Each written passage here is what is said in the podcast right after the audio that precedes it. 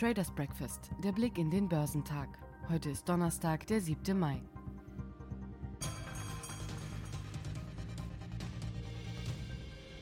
Bestände im asiatisch-pazifischen Raum haben sich im Handel am Donnerstagnachmittag kaum verändert. Indes ergab eine private Umfrage, dass Chinas Dienstleistungssektor im April eingebrochen war. In Japan legte der Nikkei um 0,26 Prozent zu, da die Aktien der Indexschwergewichte und des Konglomerats Softbank Group um 2,3 Prozent fielen, während der Topix 0,45 Prozent verlor. Der südkoreanische Kospi legte um 0,27 Prozent zu. Festlandchinesische Aktien waren bis zum Nachmittag höher, wobei der Shanghai Composite knapp über der Nulllinie lag, während der Shenzhen Composite 0,312% zulegte. Die am Donnerstag veröffentlichten Daten der General Administration of Customs zeigten, dass die Exporte gegenüber dem Vorjahr um 3,5 Prozent stiegen, während die Importe im gleichen Zeitraum um 14,2 Prozent fielen. Von Reuters befragte Ökonomen hatten erwartet, dass die Exporte im April gegenüber dem Vorjahr um 15,7 Prozent zurückgegangen sein würden, während die Importe gegenüber dem Vorjahr um 11,2 Prozent zurückgegangen sein dürften.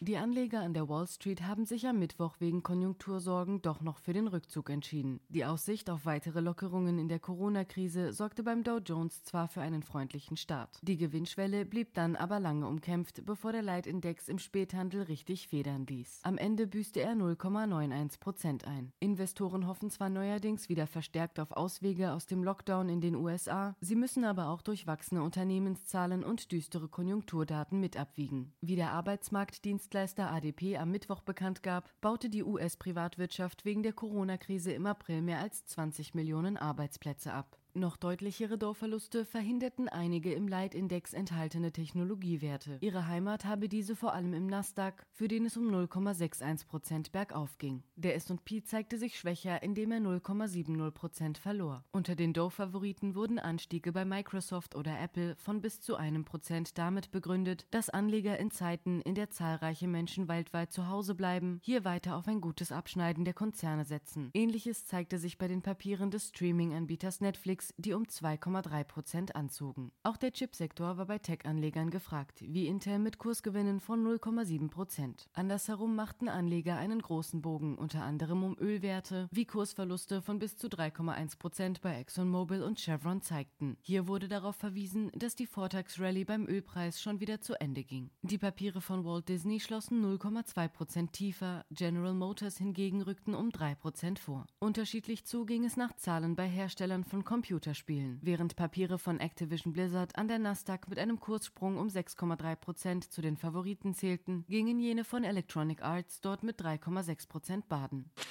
An den europäischen Börsen hat sich zur Wochenmitte eine gewisse Risikoscheu unter den Anlegern eingestellt. Der Eurostox ging am Mittwoch fast auf Tagestief aus dem Handel, verblieb aber innerhalb seiner Schwankungsbreite vom Vortag. Am Ende standen beim Leitindex der Eurozone ein Minus von 1,12 Prozent zu Buche. Während Anleger viele Quartalsberichte auswerten, mangelte es ihnen Händlern zufolge an Fantasie für baldige Kurstreiber. Mit düsteren Konjunktursignalen aus aller Welt seien diese derzeit nicht in Sicht. Ähnlich schwach ging auch der französische CAC mit einem Abschlag von 1,11 Prozent aus dem Handel. Der Londoner FTSI legte hingegen um 0,07 Prozent zu. Am Markt wurde hier auf das schwache Pfund verwiesen, das britische Exporte erleichtern kann.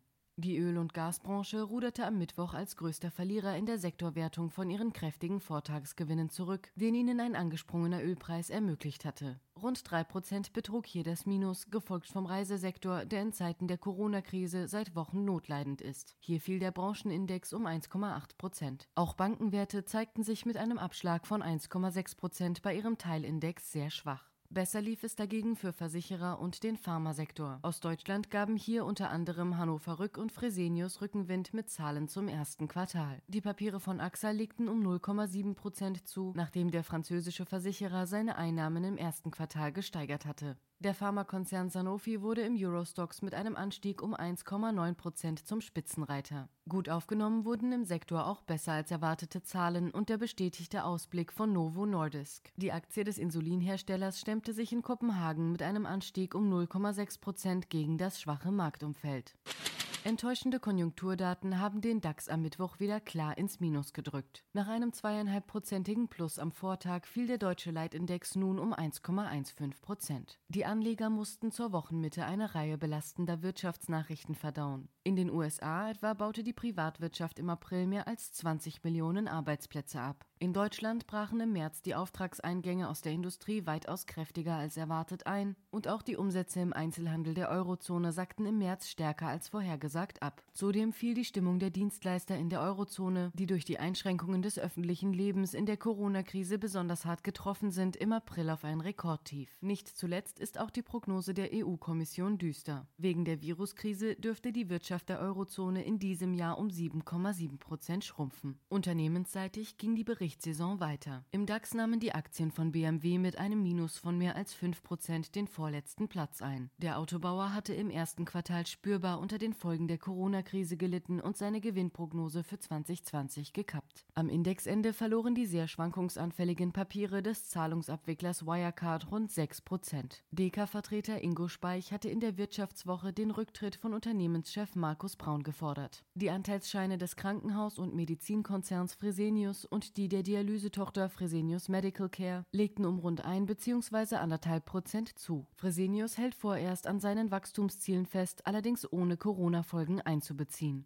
Die vom FMC gemeldeten Geschäftszahlen fielen etwas besser aus, als Analysten im Schnitt erwartet hatten. Zudem bestätigte auch der Dialysespezialist seine Jahresziele. Aus der zweiten Reihe zog unter anderem Fraport die Blicke auf sich. Die Aktien sackten um knapp 7 Prozent ab. Die Corona-Pandemie hat auch den Frankfurter Flughafen voll erwischt. Mit dem weitgehenden Stopp der internationalen Passagierflüge war die Betreibergesellschaft Fraport umgehend in die roten Zahlen gerutscht und erwartet jetzt auch für das Gesamtjahr einen Verlust. Analysten äußerten sich vor allem mittelfristig besorgt. Der Kurs des Euro fiel. Die Europäische Zentralbank setzte den Referenzkurs auf 1,0807 US-Dollar fest. Der Dollar kostete damit 0,9253 Euro. Am heutigen Handelstag wird der Dow voraussichtlich leicht abgeschwächt starten. Der Eurostox verliert ebenfalls geringfügig an Zählern. Der DAX startet wahrscheinlich mit einem leichten Plus in den heutigen Tag.